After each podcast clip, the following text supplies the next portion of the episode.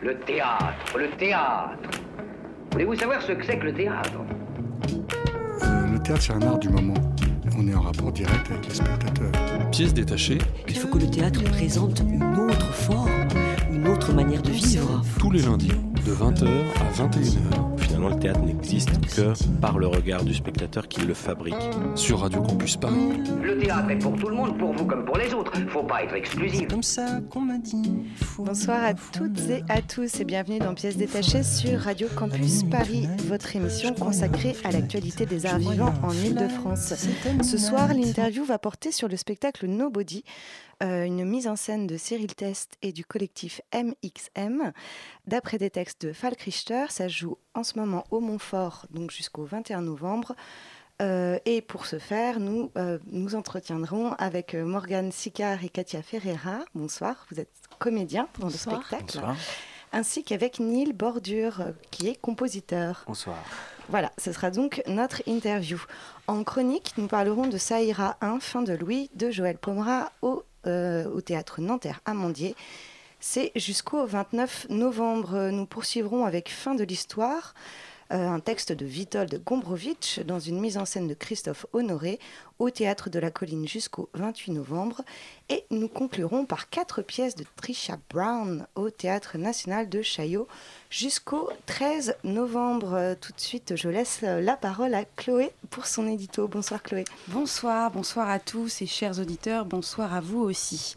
Alors je ne sais pas pour vous, mais nous, à pièces détachées, vous vous en doutez, on va beaucoup au théâtre. On y va tellement qu'on en oublierait presque d'aller au cinéma. Heureusement que certains font le pont et sont là pour nous le rappeler, comme le réalisateur Christophe Honoré qui présente un spectacle dont nous parlerons en chronique, ou encore nos invités de ce soir qui nous le rappellent aussi d'une autre manière, mais nous y reviendrons tout à l'heure lors de- notre interview. Mais voilà, quand on n'est pas allé au cinéma depuis longtemps, comment choisir? Comment savoir quoi aller voir? Un, deux, trois clics sur Internet et quelle n'a pas été ma surprise? D'ouvrir des pages entières de haine, de critiques assassines, de mots comme n'importe quoi, nul ou même encore non avenu.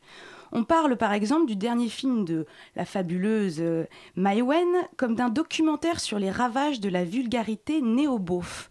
On va même jusqu'à généraliser l'affaire et dire que l'incroyable nullité de jeu qui émane du film est révélatrice de l'arrogance sociale et du mépris de classe qui régissent cette génération dorée du cinéma français qui règne aujourd'hui sur le box-office. Mais que se passe-t-il? Je n'ai pas vu le film, attention, loin de moi l'idée de vouloir défendre qui que ce soit, mais ne parlons-nous pas là d'un film sélectionné tout de même au Festival de Cannes? Alors, toute remuée, je m'inquiète telle une mère pour ses louveteaux et cours voir ce qui s'est dit chez nous au Festival d'Avignon l'été dernier. Et là, malheur, c'est un déferlement de critiques négatives, on parle de déception, de par exemple, chorégraphie intense dans un texte nul, là aussi encore le mot nul. On parle même de certains spectacles à baffer. Dans ces temps de malheur, à quoi bon des poètes si c'est pour tout annihiler avant même que le premier acteur ait dit son premier mot? À quoi bon des poètes pour vouloir les baffer, les frapper? Moi, je croyais que la critique devait servir à l'art, qu'elle était le vecteur entre le public et l'artiste. Alors n'oublions pas, chers amis, collègues, journalistes, chroniqueurs, qui que vous soyez, que l'artiste peut vivre sans la critique. Mais qu'en est-il de l'inverse? Je pose la question. En tout cas, ce soir, à pièces détachées, nous nous efforcerons de les servir, nos artistes. Surtout que la semaine a été plutôt fructueuse pour notre équipe, à commencer donc par Nobody, dont Thomas ce soir a bien accepté de nous en livrer un court résumé afin de le présenter le travail de nos invités de ce soir. Bonsoir Thomas. Bonsoir, bonsoir à tous. Donc effectivement, un petit résumé de Nobody. Nobody, c'est une plongée dans le monde de l'entreprise.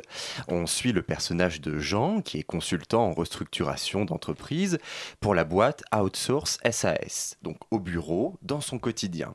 Un quotidien qui est marqué par la concurrence, l'évaluation, la performance, l'éviction, dans une déshumanisation, en dépit de la fête, du sexe, des parties de squash avec ses collègues, déshumanisation à travers laquelle l'individu s'oublie complètement, oublie son épouse, ses enfants, ses enfants. Et tout ça nous est représenté avec cette violence qui est désormais caractéristique de ce qu'est devenu la réalité économique du monde du travail. Un écho dérangeant, mais ô combien saisissant au regard du vécu professionnel de chacun.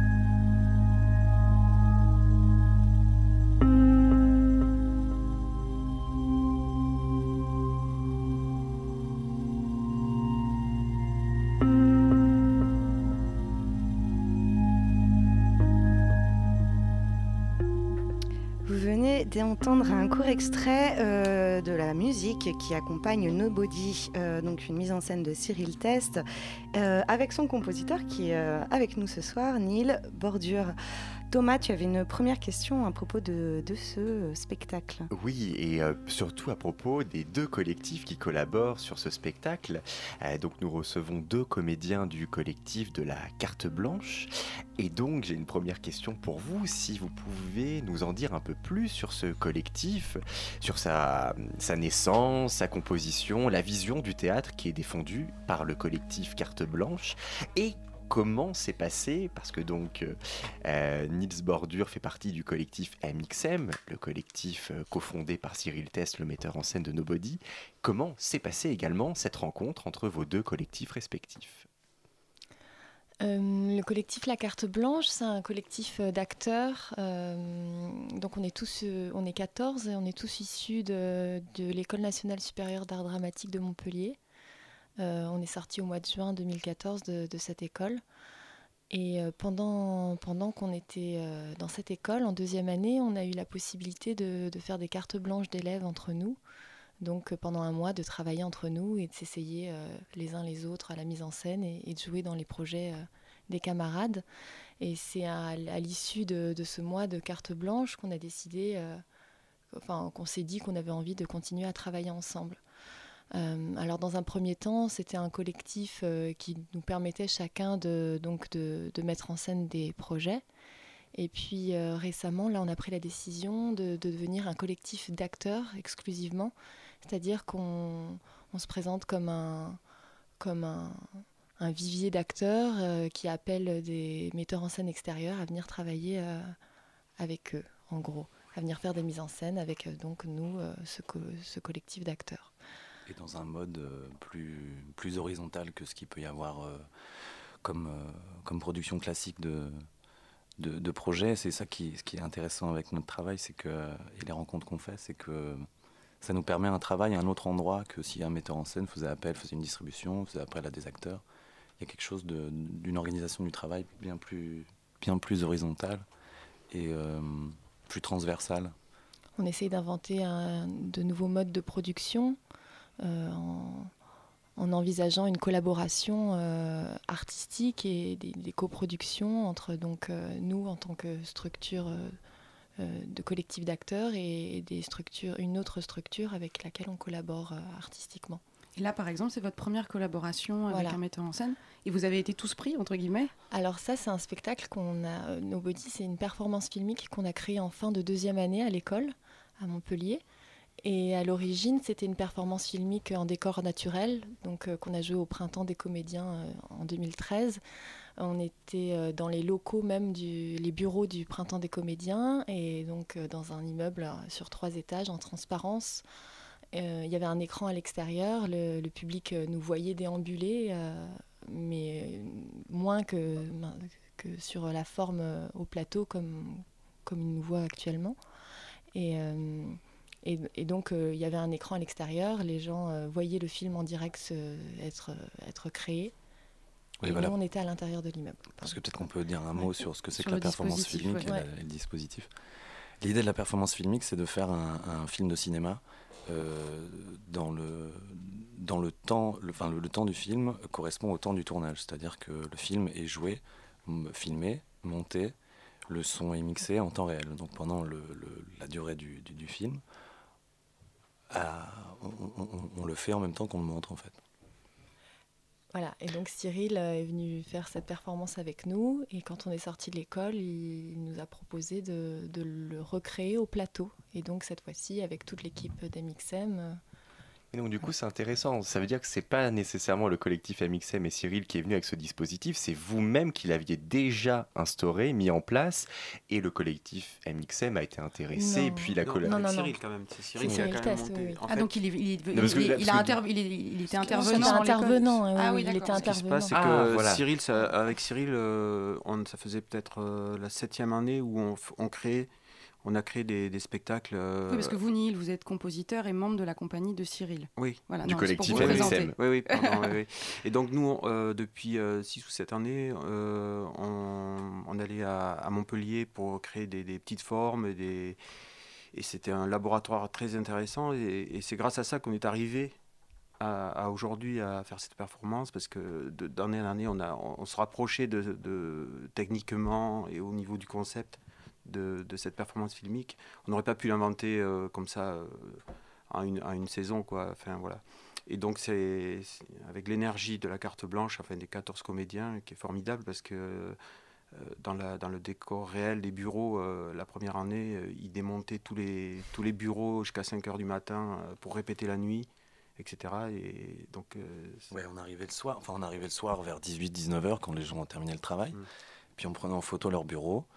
Et puis on réorganisait, ouais, et on organisait comme on, comme on voulait, puis on répétait toute la nuit jusqu'à comme ça, 4-5 heures du matin. Super énergie qu'ils ont parce que justement, enfin, allons-y, là on y est, rentrons dans le dispositif euh, scénographique. Donc, on a un écran de projection qui est installé au-dessus du cadre de scène et en dessous duquel se trouve une baie vitrée qui fait donc toute la largeur de la scène et derrière laquelle figure de manière naturaliste l'intérieur de bureaux. L'open space. Voilà, en open space. Et à l'intérieur de cet espace clos, eh bien, vous, les comédiens, vous évoluez. Vous êtes filmés en direct par deux cadreurs et le film est projeté simultanément sur l'écran au-dessus. Donc, on parlait effectivement de la performance filmique. Voilà, c'est ça, vous nous donnez à voir la performance filmique. Et juste avant que le spectacle commence, comme un bon Star Wars, on a euh, la charte filmique qui apparaît ah, dans les étoiles sur fond noir et avec sept points sept points qui définissent donc ce qu'est la performance filmique. Est-ce que vous pouvez nous en dire un peu plus sur ces sept points et aussi sur euh, l'élaboration de cette charte? Je, ne la connais pas par cœur, je la connais pas par cœur. Mais c'est le principe, c'est qu'il n'y a pas de, de, fiction. Enfin, tout est fait en direct. Il n'y a pas d'un pré-enregistré. Et euh, c'est ça le principe. Et tout est. On se donne si jusqu'à 5 minutes de préenregistré. Tu, je ah l'ai, là. Tu, l'as là Ah oui, pour la pub, oui. Morgan Sika. Alors je vous lis le, le, dans le texte la, la charte de la performance filmique. 1. La performance filmique est une forme théâtrale, performative et cinématographique. 2.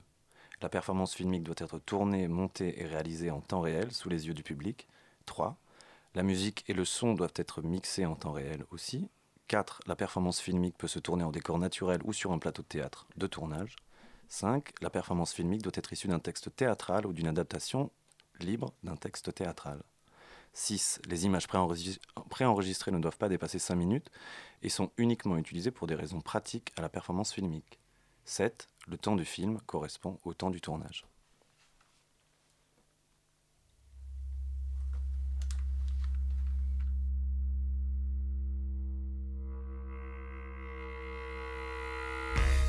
For the radio. Drop another jewel. Staff be taking selfies with they sell.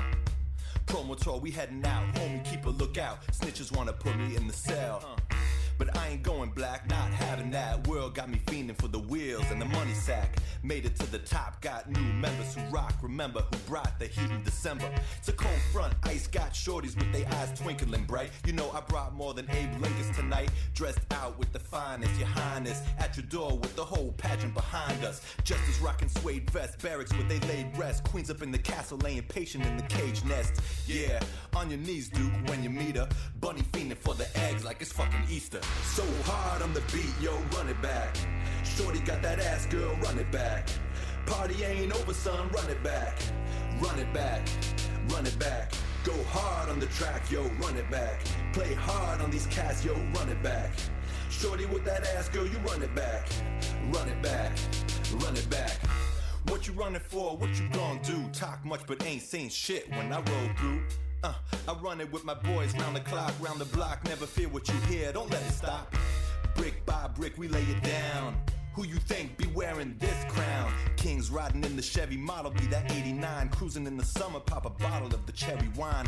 Damn, we driving hard like D Rose. Never play the bench, got style like I'm French. What you saying? That you got class? You got away by stacking up the money real fast? Son, I never spent no dollar without popping the collar. Guess it's so natural, so casual. What you waiting for? Yo, holler back when you hear this in the club. You know you gon' run it back.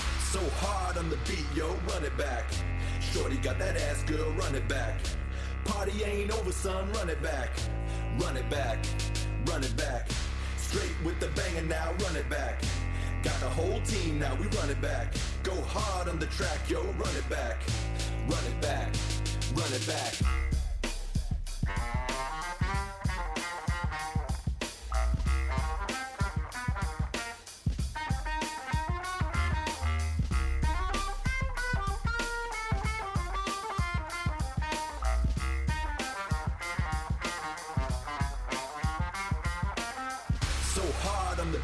Yo, run it back. Shorty got that ass, girl, run it back. Party ain't over, son, run it back. Run it back, run it back. Straight with the banger now, run it back. Got the whole team now, we run it back. Go hard on the track, yo, run it back. Run it back, run it back.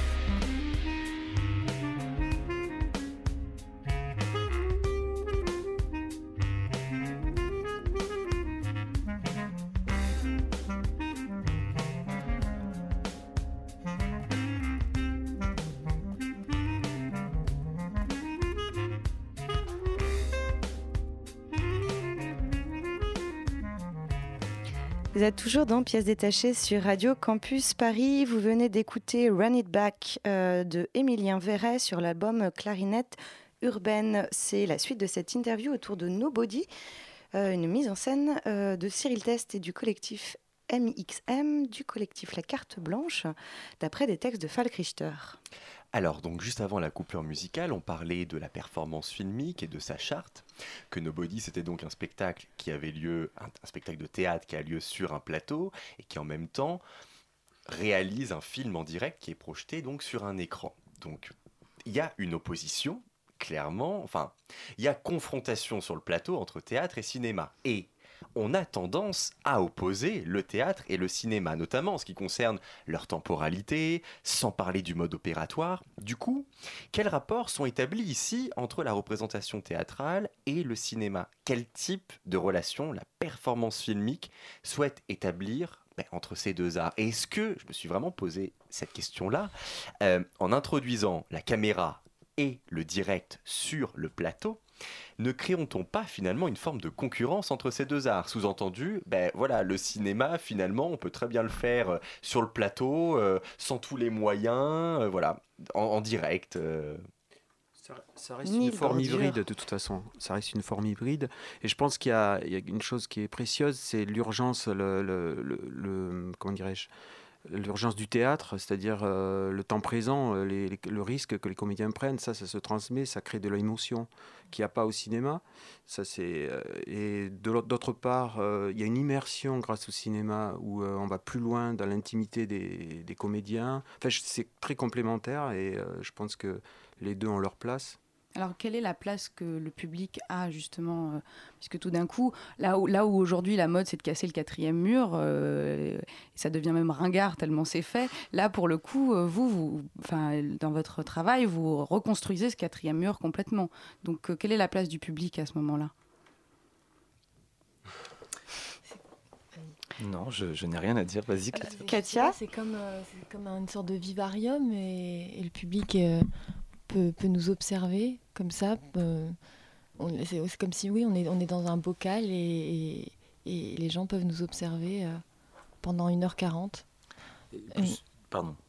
Et juste pour revenir à la question précédente et, et- et poursuivre sur cette question, euh, j'ai l'impression que ce dispositif de la performance filmique qui permet euh, justement aux spectateurs de, de- de découvrir le hors-champ en fait, de pouvoir suivre euh, Exactement. le parcours d'un personnage et de la caméra de venir capter des petites choses qu'on ne pourrait pas voir sur un plateau euh, de théâtre de l'ordre de, de, la micro-émotion et, et, et le- le- la théâtralité de, de venir apporter du hors-champ à ce que ce qu'on n'a pas au, cinéma en fait. Donc ça, me paraît très complémentaire. Et en même temps, ça, laisse un peu aussi le, choix, je trouve, au, spectateur, un peu de choisir finalement qu'est-ce qu'il veut regarder pendant la représentation. Est-ce qu'il veut regarder quelque chose d'un peu plus traditionnel, même si malgré tout le dispositif qu'on vient de décrire, c'est quand même moyennement traditionnel ce qui se passe sur le plateau? Ou alors, est-ce qu'il veut regarder l'écran? Ou alors, est-ce qu'il veut regarder les deux alternés Un coup sur le plateau, un coup sur l'écran euh, Je crois que en fait, on est obligé de se. On n'est pas spectateur euh, euh, objectif, mais je pense que quelquefois, moi, ça m'est arrivé d'être ému euh, tout d'un coup de de réaliser le, le, comédien au milieu, enfin, dans, sa forme théâtrale, parce que ça faisait 10 minutes que je bloquais sur, sur l'image, sur, sur le, film. Et tout d'un coup, on voit tout autour, on voit l'environnement et tout, ce qu'on voit pas au cinéma, donc le hors-champ, comme disait Katia. Puisqu'il y a du hors-champ, il y a même des, des endroits qu'on ne voit pas que, que, les spectateurs ne ah, voient pas. moi, moi j'ai vraiment trouvé ça il y, a, il y a un ascenseur, il, y a, il y, a, des toilettes, il y a une chambre derrière, il y a des bureaux derrière. On a l'impression qu'il y a même des escaliers à un moment que vous descendez. Enfin, moi, donc, euh, oui, c'est un, un, environnement très ouvert. Euh, donc, l'imaginaire fonctionne, je pense, c'est ça. Et, et, pour revenir sur. Euh, Chloé parlait justement de, de, la position du public par rapport au dispositif, mais vous, en tant que comédien, comment vous vivez le fait de jouer justement loin des spectateurs, parce que déjà, il y a un espace important entre la baie vitrée et, euh, et, la, et, le proscénium. Et puis alors, en plus, cette baie vitrée qui est rajoutée, comment vous, vous vivez le fait de, de, jouer dans cet espace clos et loin des spectateurs? Ça dépend des salles. En fait, là, par exemple, au Montfort, on, l'acoustique du lieu, enfin le fait qu'on sent et on entend un peu plus les, réactions des spectateurs. Mais selon les théâtres, on peut être euh, vraiment euh, complètement, coupé de, de ce qui se passe dans le public et presque d'oublier qu'on est devant un public, mais en même temps en restant très connecté à des sensations de plateau qui sont pas si éloignées non plus d'un spectacle plus traditionnel. Est-ce que le caméra, les, les, caméramans qui sont sur place prennent cette place justement d'observateur ou font complètement partie finalement de, de l'équipe euh, Vous connaissez leur trajectoire et euh, ils font partie de l'équipe C'est des partenaires de jeu, partenaires de jeu. plus que des, spectateurs. Oui, beaucoup. Et justement, est-ce que vous pouvez nous raconter un peu comment s'est passé le processus de création? Alors, parce que ça, on n'en a pas encore parlé, mais c'est une adaptation de texte de Folk Richter, euh, comment, mais euh, de plusieurs textes. Euh, de, est-ce qu'il y a de enfin, vous avez fait une écriture de plateau suite à des improvisations? Comment ça s'est passé? Alors, on a commencé par lire tout, toute l'œuvre de Richter. Donc, on a lu toutes ses pièces. Et puis.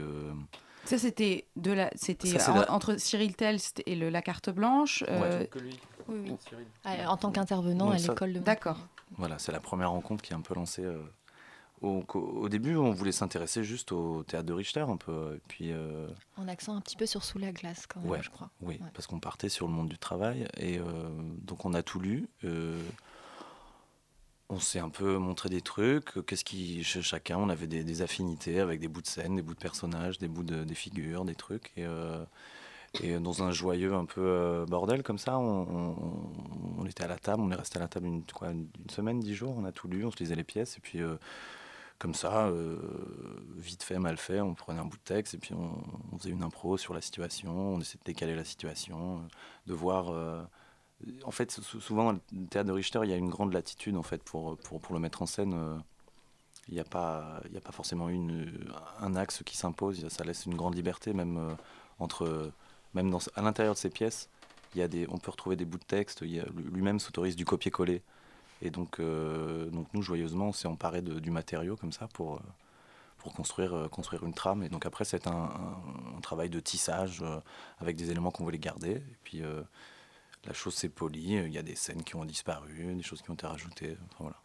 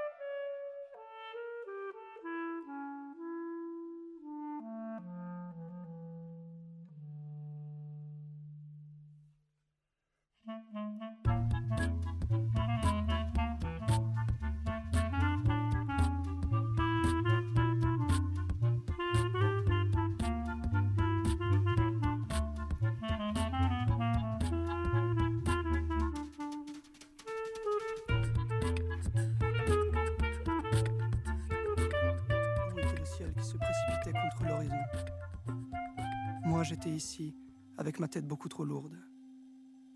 Et entre les deux, il y avait ce champ. Alors je me mis à courir. Je courais, courais. Je voulais me précipiter contre le ciel, à l'autre bout. Je voulais nager dans une mer de molécules. que tout s'écarte devant moi et m'ouvre la voie. Je criais à la face du soleil, mais il ne m'entendait pas. Le soleil ne m'entendait pas. L'univers se taisait. L'univers n'avait pas encore remarqué que j'étais là, mais j'étais là. J'étais là, non J'étais un petit garçon sous le soleil et je parlais de mille voix car personne ne voulait être mon ami.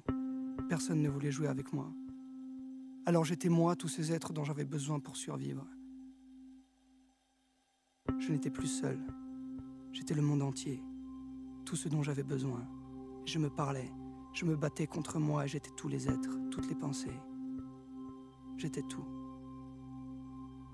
Je me rappelle les longues promenades dans la forêt gelée. Juste avant, on avait regardé la télé et mes parents se racontaient ce qu'ils venaient de voir. Je restais en arrière. Je voulais marcher tout seul, goûter le moment où mes parents disparaissaient à l'horizon. J'étais seul, enfin. Puis tout est devenu sombre, vaste, froid, immense. Tout était gris, c'était novembre, j'étais tout seul. Autour de moi, le reste du monde. Une image gelée en moi depuis ce moment. Mes parents sur un lac gelé. Derrière eux, des avions qui décollent, atterrissent. Lentement, je suis retourné à côté d'eux. Ils ne s'étaient même pas rendu compte que je n'étais pas là, ils ne s'étaient rendu compte de rien. Ils continuaient de parler. Quand je suis absent, tout le monde me remarque. Vous venez d'écouter euh, le teaser de euh, Nobody, euh, donc une, la voix off de Jean, qui est un personnage. le personnage principal. Voilà, le personnage principal de ce spectacle. Alors, on, on, parlait donc du texte et on disait que vous étiez. Alors, c'est vrai que vous aviez vous vouliez parler du monde du travail. Enfin, on pourrait peut-être parler du monde de l'entreprise en tout cas. Et donc, vous êtes tourné vers les textes de Folk Richter qui en parlait. Et alors, à quel moment finalement est venue la décision de ce processus euh, de, de, dont on a parlé, le processus filmique, puisque ça nous met nous-mêmes en place d'observateurs, comme on l'a dit, finalement de, euh, de caméras cachées on vous regarde de la même façon que vous-même, les personnages, vous surveillent les uns les autres, de savoir de qui est le plus... Euh, le plus performant dans, dans, son travail, etc. Donc, est-ce que les choses ont été créées ensemble? Enfin, qu'est-ce qui a été décidé en premier finalement? Le texte, la, la performance? Alors, le, le, travail sur la performance filmique, c'est une recherche d'Amixem et de Cyril. Euh, qui a déjà un long cours. Hein, la, la, saison, la, saison, précédente, donc, dans ce, cette même école, euh, déjà on avait fait une, une, une performance filmique qui s'appelait Parc, et avant aussi, on avait fait des, des exercices euh, qui étaient proches, etc. Donc, euh, je pense que sans, sans prendre de risque, Cyril, euh, naturellement, a continué ce travail euh, de Nobody, euh, enfin, enfin, de ces textes de, de, Fox Richter en, en, perfor en, performance filmique directement, quoi. Automatiquement, je veux dire. Cyril, ce que l'idée de Cyril d'intervenir avec nous et de, de venir travailler avec nous, c'était de venir questionner le cinéma et questionner le théâtre. D'accord. C'est comment est-ce qu'on peut euh, comment est-ce que l'un peut nourrir l'autre en fait la force de Nobody, c'est précisément, il me semble qu'il y a une vraie euh, adéquation entre le fond et la forme et que précisément pour parler du monde de l'entreprise et, de... Enfin, euh, la forme vient vraiment euh, participer au fond du spectacle, il me semble. Et sans doute pour ça que, que le spectacle a, touché quand on l'a fait dès 2013 à l'école. Et justement, sur ce, si on rentre plus sur le, si on rentre plus, si on, reste que sur le dispositif de la performance filmique de la caméra, est-ce que vous avez fait face au début dans le travail de, de, recherche et de création à des difficultés techniques par rapport justement au dispositif présenté? Et si oui, comment vous avez fait pour les contourner? Est-ce qu'il y a des choses qui ont été mises spécifiquement en place pour ce spectacle? Je, je, je, vois des oui qui hochent euh, la non, tête. C'est ce que je disais tout à l'heure, c'est euh, un long processus. De, nous, ça fait 15 ans, donc le collectif MXM qu'on qu existe, et euh, jamais on aurait pu créer nos bodies comme ça à une, à une saison, à une création. Quoi. C est, c est, on a déjà monté du Folk Richter il y a en 2007, euh, Electronic City. déjà, ça s'approchait de la vidéo, etc. Et donc, euh, effectivement, oui, il y avait des, pro des problèmes techniques, mais sont, on a, petit à petit, on a réussi à à développer notre, notre langage technique, etc., que ce soit surtout dans l'image, le son. Euh, on a progressé jusqu'à arriver à, à, faire ce que vous avez vu euh, au Théâtre Montfort. Parce que par exemple, notamment, euh, ce qu'on a lu dans le dossier de presse, c'est qu'il y a des caméras qui ont été spécialement élaborées pour cette performance. par exemple. Je ne suis pas vidéaste, je ne peux pas trop en parler. En cas, en 2013, oui, euh, oui, c'est des, des, des caméras HF. euh, tout est HF, quoi. de toute façon, disons. Il y a Bah, 14, vaut mieux 14 qu'elle se comédiens.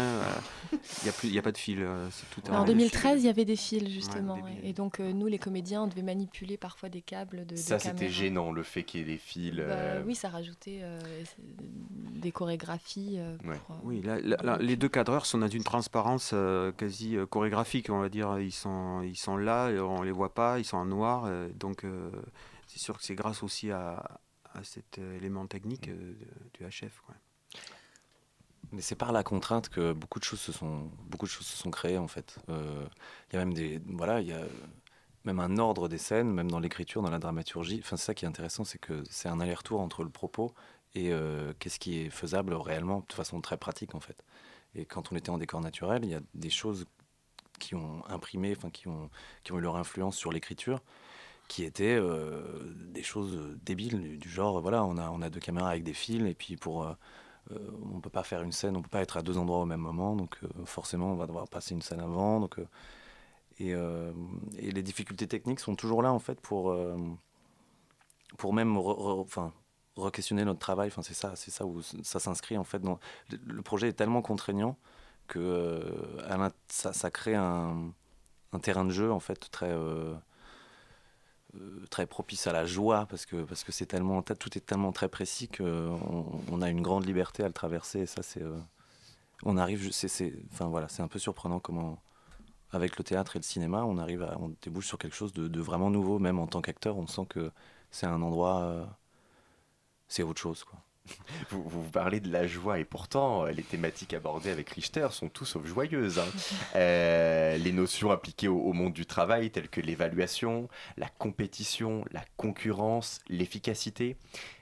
Pour finir, comment est-ce que vous, vous les ressentez personnellement, ces notions? Vous, vous, les, vous les ressentez comment dans votre métier de comédien et comédienne? Parce qu'on a quand même généralement tendance à les appliquer à un univers de travail en entreprise, au bureau, disons un peu plus conventionnel. Et d'ailleurs, c'est ce que montre Nobody.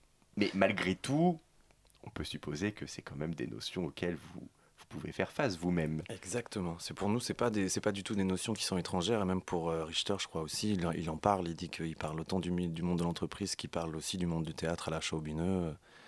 Et de la culture en général. Et de la culture, et puis du, du- du marché de l'art. Enfin, ça questionne. euh, et euh, notre rapport à, la productivité, euh, c'est quelque chose, je crois, que, qui, qui transcende tout et qui nous traverse tous. Et euh, nous, à la découverte de- des textes de Richter, on a été très brassés, même sur des, sur des, quand il traite de l'intime.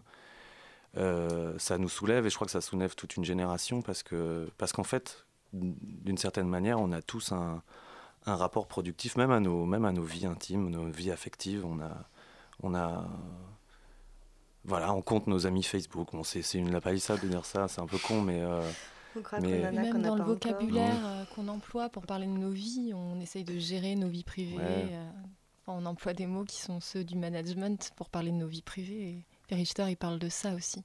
Bien, vive la décroissance bientôt, peut-être. Euh, bah, merci beaucoup, c'est déjà la fin de cette interview. Euh, je rappelle que vous pouvez toujours, euh, chers auditeurs, voir ce spectacle Nobody, donc une mise en scène de Cyril Test du collectif MXM et du collectif d'acteurs La Carte Blanche, théâtre et performance filmique d'après des textes de Falk Richter, au Montfort jusqu'au 21 novembre, puis tournée du 8 au 13 décembre au 104, puis le 5 janvier au théâtre Saint-Quentin en Yvelines. Ça, c'est pour les dates en Ile-de-France. Merci Morgane Sicard, Katia Ferreira, Neil Bordure. Et puis, bah, au plaisir de, de- de- de continuer de suivre euh, les futures créations. Merci beaucoup. merci Merci à vous. merci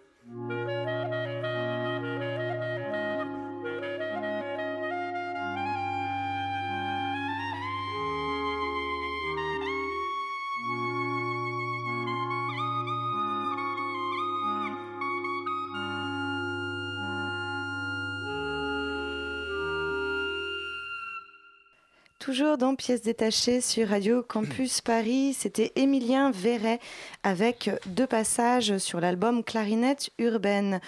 Tout de suite, le tour de table de l'actualité théâtrale. Il s'agit d'une, histoire, euh, c'est-à-dire qu'en fait, il s'agit plus d'un concept d'histoire. Ce soir, euh, nous sommes allés au théâtre Nanterre Amandier, enfin la semaine dernière plutôt, mais pour vous en rap- rapporter la chronique de Saïra 1, fin de Louis, de Joël Pomera. Ensuite, on parlera de Fin de l'histoire d'après Gombrowicz, une mise en scène de Christophe Honoré à la colline, et on conclura avec quatre pièces de Trisha Brown au Théâtre National de Chaillot. Mais tout de suite, euh, fin de Louis. Alors, ça ira, ça ira, ça ira. Les aristocrates à la lanterne, Thomas. Alors, Louis, mais de quel Louis est-ce qu'on parle hein? Si je vous dis Révolution française, je suis sûr que vous allez trouver, hein, les filles. Quel alors numéro Ouh, Quel numéro Hmm? 16 Le 16, effectivement, bien joué, c'est de Louis XVI dont on parle. Donc de prime abord, vu le titre, on pourrait s'attendre un drame sur la Révolution française. Mais ce n'est pas l'intention du metteur en scène. La Révolution française n'est qu'un prétexte, ce n'est qu'un cadre historique qui borne le spectacle de la crise financière de 1787 à la tentative de fuite de la famille royale en 1791 et qui relate dans l'ordre les grands événements marquants de cette période, la convocation des États généraux, la proclamation de l'Assemblée nationale, la prise de la Bastille, l'abolition des privilèges, l'installation forcée du roi et de la reine à Paris. Mais ce que veut Joël Pomera avec sa nouvelle création, c'est mettre en avant le processus politique en lui-même, la naissance des idées et leur mise en œuvre, les tensions entre intérêt général et intérêt particulier, l'apprentissage de la politique.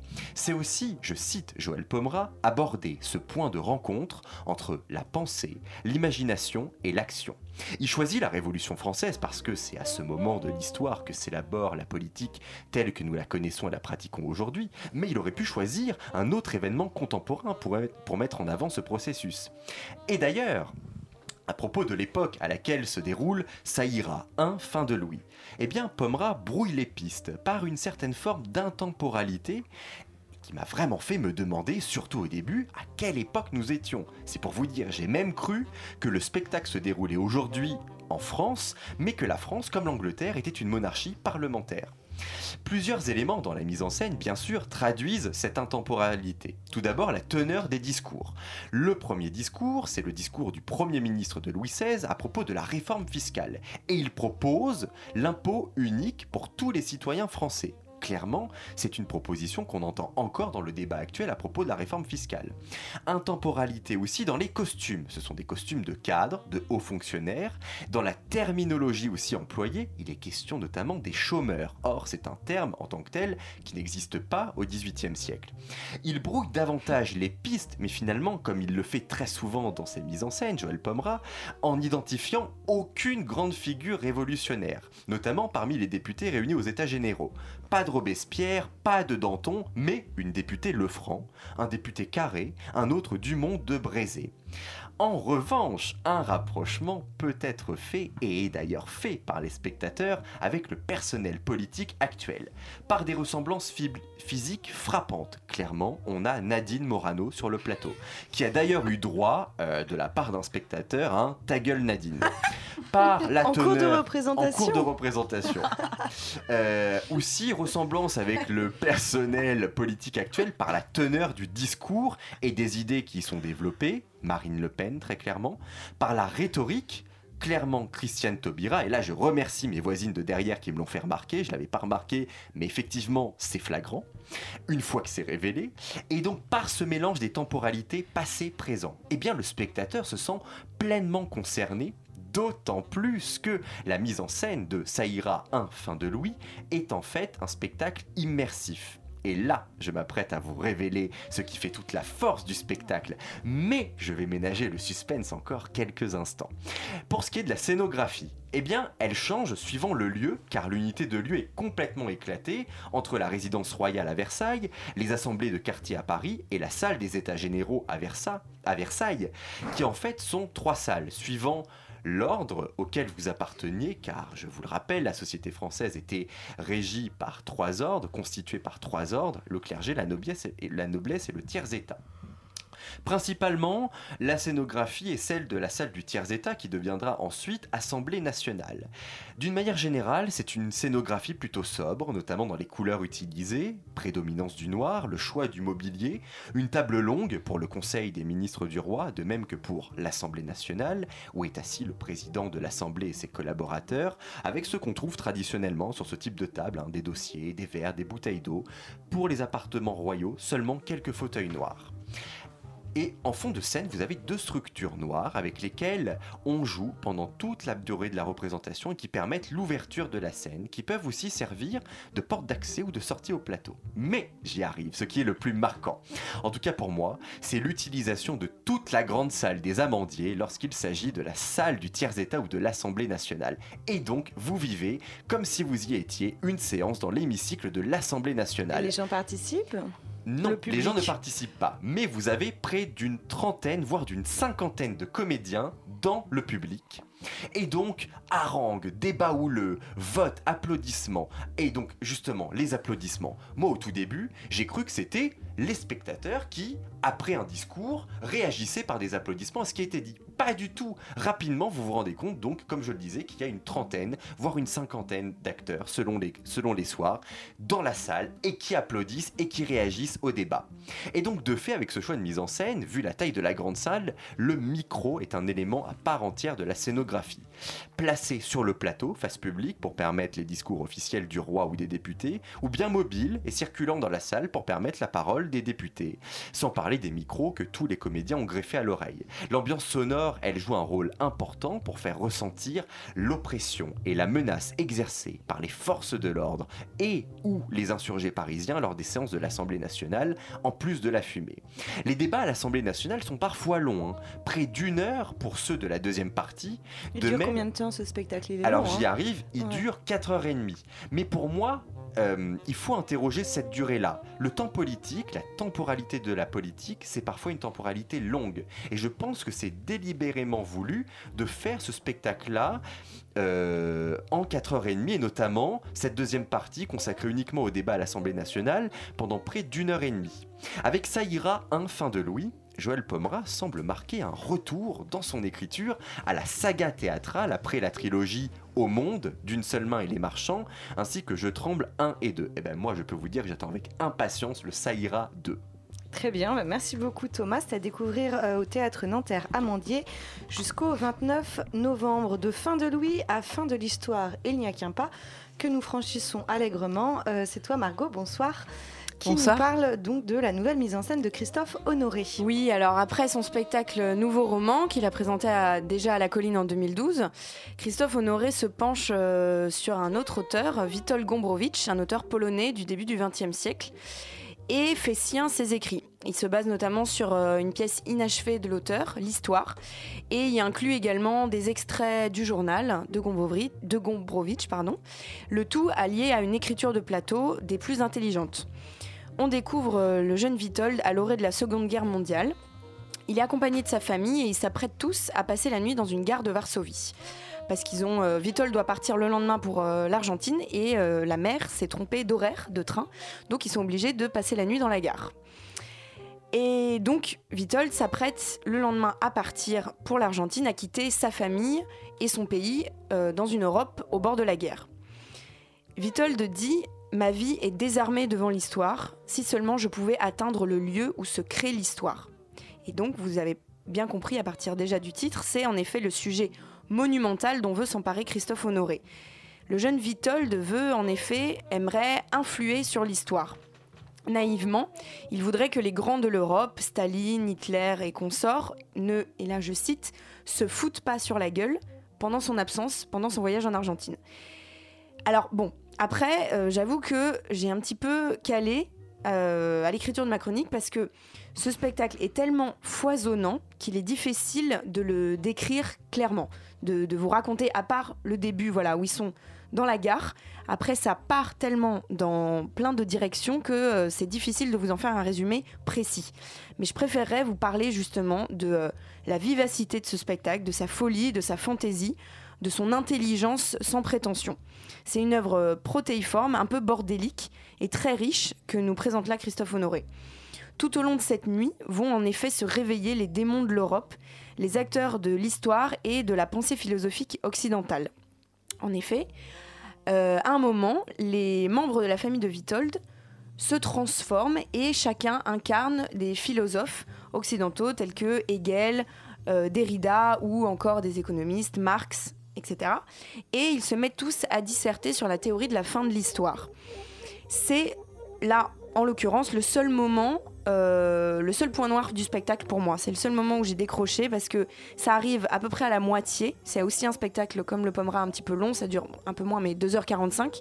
Et là, c'est le moment du débat, arrive au milieu. Et moi, j'ai trouvé que ça faisait un petit peu ralentir le rythme. Euh, je sais pas ce que tu en as pensé, Chloé, mais je trouve que c'est un petit peu. Euh, voilà, ça s'essouffle un petit peu à ce moment-là. Oui, ça s'essouffle. Après, je me pose toujours la question de cette volonté absolue de mettre un creux à un moment donné dans chaque spectacle pour rebondir, parce que c'est vrai que, et je pense que tu vas en parler, c'est qu'il se passe quelque chose d'assez exceptionnel juste derrière. Juste derrière, voilà. En effet, c'est peut-être voulu parce que juste derrière, le rythme repart de plus belle et en fanfare quand euh, l'irrésistible Marlène Saldana se colle une fausse moustache pour incarner Staline, mais elle commence en chantant du Francis Cabrel. Et euh, on retrouve alors ce cher Staline accompagné d'Hitler, Mussolini, Daladier et Chamberlain, qui sont tous donc incarnés par les membres de la famille de Witold, pour une reconstitution très savoureuse du sommet de Yalta, où donc euh, les grands de l'Europe étaient partis pour se euh, diviser les petits pays de l'Europe centrale. Juste, pardon, il y avait Hitler à Yalta? Bah, là, dans cette reconstitution, il y est. et donc, soyons précis, c'est important. Hein. Pendant, pendant qu'ils sont tous en train de débattre, évidemment, de s'engueuler, etc., derrière, on voit arriver un, un homme poussant un chariot plein de valises et on le voit euh, mettre disposer ses valises de manière un petit peu euh, aléatoire derrière sur le grand escalier de la gare qui est derrière les comédiens. Au début, on n'y prête pas attention, on est focalisé sur euh, les acteurs et le débat qui est en train de se passer. Et une fois que cette installation de valise est terminée derrière, on a, euh, je sais plus, je pense que c'est Staline qui est un peu celui qui est en charge de, cette reconstitution, qui se tourne et qui dit bon, bah voilà, nous avons là euh, l'Europe derrière nous, donc on va pouvoir se la partager. Et en fait, on s'en rend compte, en effet, à ce moment-là, on l'aurait pas vu si on nous l'avait pas dit, que les valises ont été mises en place de manière à figurer l'Europe. Et donc on voit bien la France avec euh, une valise un peu longue pour l'Italie, etc. Et donc ils sont là en train de se répartir l'Europe en prenant chacun une valise. Voilà, c'est vraiment extrêmement bien fait, très très drôle. Et euh, voilà, moi j'ai trouvé ce spectacle formidable, une réflexion sur euh, la condition de l'artiste, la condition de l'intellectuel, sa place dans la société euh, et sa place dans l'histoire. Et vraiment, je trouve qu'on en sort revigoré avec plein de questions et quant à de questions quant à notre histoire et l'histoire avec un grand H. Et vraiment, très bon spectacle. Ben, merci beaucoup, Margot. Claude, tu voulais ajouter quelque chose? Oui, non, je, très rapidement, je dis que en tout cas, ce qui est très intéressant, en tout cas, c'est les sortes de mise en abîme qu'il y a, puisque le personnage principal est Gombrowicz, qui est lui-même un auteur de théâtre polonais. Et donc, c'est vrai qu'on a une sorte de mise en abîme de Christophe Honoré qui utilise un auteur de théâtre qui devient son personnage principal pour parler d'une époque, parler de son, œuvre à lui ou même de, son travail, de comment passer euh, des messages, comment raconter une histoire, comment raconter la fin de l'histoire à travers euh, le théâtre. Enfin, j'ai trouvé que, en tout cas, le point de vue était très intéressant. C'est donc à découvrir au théâtre de la colline jusqu'au 28 novembre. On va finir par de la danse. Rien à voir, euh, puisque, puisque Chaillot euh, propose quatre pièces de la danseuse et chorégraphe Trisha Brown, figure de proue de la postmoderne dance américaine, à l'instar de Merce Cunningham ou Lucinda Childs. Elle était notamment à l'origine avec Anna Alprin et Yvonne Reiner du célèbre Judson Dance Theater, groupe de danseurs euh, qui, dans les années 60 à New York, cherchait des investigations pour proposer une danse neuve. Donc, à Chaillot, en une même soirée, on nous propose quatre pièces qui ont été créées entre 1976 et 2011 et qui permettent donc de retracer un panorama en accéléré euh, des recherches et du style de cette chorégraphe. Personnellement, euh, je pense qu'on ne dira jamais assez comme ce principe du répertoire d'une compagnie est précieux euh, en ce qui permet d'offrir à un public nouveau des, œuvres qui lui sont antérieures, qu'il n'aurait jamais pu voir avec toujours. Bah, c'est toujours mieux qu'en captation, hein, de toute façon, de revoir ça danser. Et a fortiori quand ces pièces ont marqué l'histoire de la danse. Pour moi, c'est euh, par contre, il y a un pendant à cette archéologie euh, vivante. Je ne sais pas si tu le partages, Margot, qui a vu euh, la même pièce. C'est que, enfin, j'avais besoin de les regarder en les resituant dans le contexte dans lequel, dans lequel elles, étaient nées. Oui, complètement. C'est-à-dire qu'on a, on a commencé avec le premier, la première pièce, c'était de 76, je crois. Exactement. La deuxième 82 et, enfin, années 80, voilà. mais et je pense, comme tu dis, Christine, qu'en tout cas, moi, c'est pas un hasard si le, la pièce qui m'a le plus parlé était la plus récente. C'est-à-dire que euh, j'ai eu un petit peu de mal à, accrocher avec les, plus vieilles. Et mais en, effet, si, comme tu dis, si on le replace dans, leur, dans le contexte historique de l'histoire de la danse, ça prend plus de sens. Absolument. Et de la même manière, moi, c'est vrai que j'ai pas été touchée euh, à part, à part égale euh, par toutes les propositions. Mais bon, ça reste quelque chose de complètement fascinant de, de, pouvoir voir en une soirée, bon, même si c'est que quatre pièces sur les 80 qu'elle a produites, 50 ans d'histoire de la danse. je trouve ça assez euh, assez fou. Et puis, euh, et puis voilà, c'est un lieu commun de dire qu'un un artiste ne travaille que sur une seule et même chose, une seule et même obsession, dans une seule et même direction toute sa vie. Et pourtant, c'est tellement vrai. Et vraiment, moi, c'est quelque chose que j'ai ressenti, puisque chaque pièce a beau travailler à des endroits différents. Euh, pour moi, en tout cas, ça travaille vraiment toujours cette même, cette même obsession. Et chacune de ces pièces, elles portent toutes vraiment la signature caractéristique à Trisha Brown, dont on peut retenir, pour le dire rapidement, voilà, donc c'est une danse qui est extrêmement fluide, euh, qui je trouvais dégager quand même une certaine sensualité, alors que paradoxalement c'est une danse vraiment euh, abstraite, euh, formelle et pas du tout à l'endroit de l'incarnation, qui est ancrée vraiment sur le mouvement, sa construction, sa déconstruction, une danse androgyne aussi. J'ai trouvé ça assez intéressant le traitement entre les, enfin une sorte de nivellement entre les danseurs masculins et féminins. sans de réelle différenciation, voire un certain humour. et non, alors là, bah, pas du bah, tout pour moi, il y avait de manière un peu latente, mais euh, notamment, euh, donc voilà, ce qui est intéressant, c'est de voir qu'entre Solo euh, Holos, donc on, a pu parler de 76, et ce duo masculin Rogue de 2011, c'est tout à la fois exactement la même chose et à la fois pas du tout la même chose. Et il y a combien d'années qui séparent les deux pièces? Plus de 30 ans. Enfin, c'est c'est assez fou. donc voilà, dans un travail de phrase chorégraphique à l'unisson ou en décalage, qui peut travailler par le reverse, c'est-à-dire que la phrase chorégraphique est prise à l'envers. Euh, et elle travaillait aussi de manière assez euh, ludique et pédagogique dans le sens où dans, cette première euh, pièce solo Holos, il y avait un des danseurs qui quittait la scène, qui s'installait dans le public et qui donnait des indications, ce qui permettait, enfin, j'ai trouvé, de mieux saisir en tant que spectateur aussi comment est construit, construite la partition chorégraphique. Voilà. Après, il y avait une autre pièce de 81 qui était plus élaborée esthétiquement parce que c'est généralement assez euh, assez sobre hein, euh, en termes de voilà on a des danseurs sur un plateau nu assez peu de lumière mais sur la pièce de 81 d'ailleurs pas 83 81 c'était plus élaboré. Et j'ai été assez surprise parce qu'en fait la pièce qui conclut euh, ce programme de quatre pièces date de 2003 elle est sur une musique pour piano préparée de John Cage. Et pour le coup elle m'a paru plus datée que les autres. Il y avait notamment une un, un, grand comment ça s'appelle une toile peinte en fond de scène. Euh, et elle cherchait plus, je crois, des, des, un peu plus des prouesses techniques de l'ordre euh, quelque chose de, voilà, de plus circassien dans des portées. Et moi, c'est la pièce qui m'a le, le, le, moins touchée. Donc, je suis d'accord, je suis d'accord avec toi. Moi, ce qui m'a, j'étais, comme tu l'as dit au début, moi, j'étais vraiment ravie de pouvoir en une soirée euh, découvrir une chorégraphe que je ne connaissais absolument pas et pouvoir avoir accès à des pièces de son répertoire que j'aurais pas pu voir autrement. Et surtout qu'elle est malade et c'est sa tournée d'adieu. Voilà. Donc c'est vraiment euh, ça, c'est vraiment un cadeau de pouvoir euh, assister à ça. Par contre, bon bah du coup, j'ai découvert Trisha Brown et j'ai découvert que ça ne me parlait pas complètement. Pour moi, ça manque euh, le côté formel, manque un petit peu de, de trip, on va dire.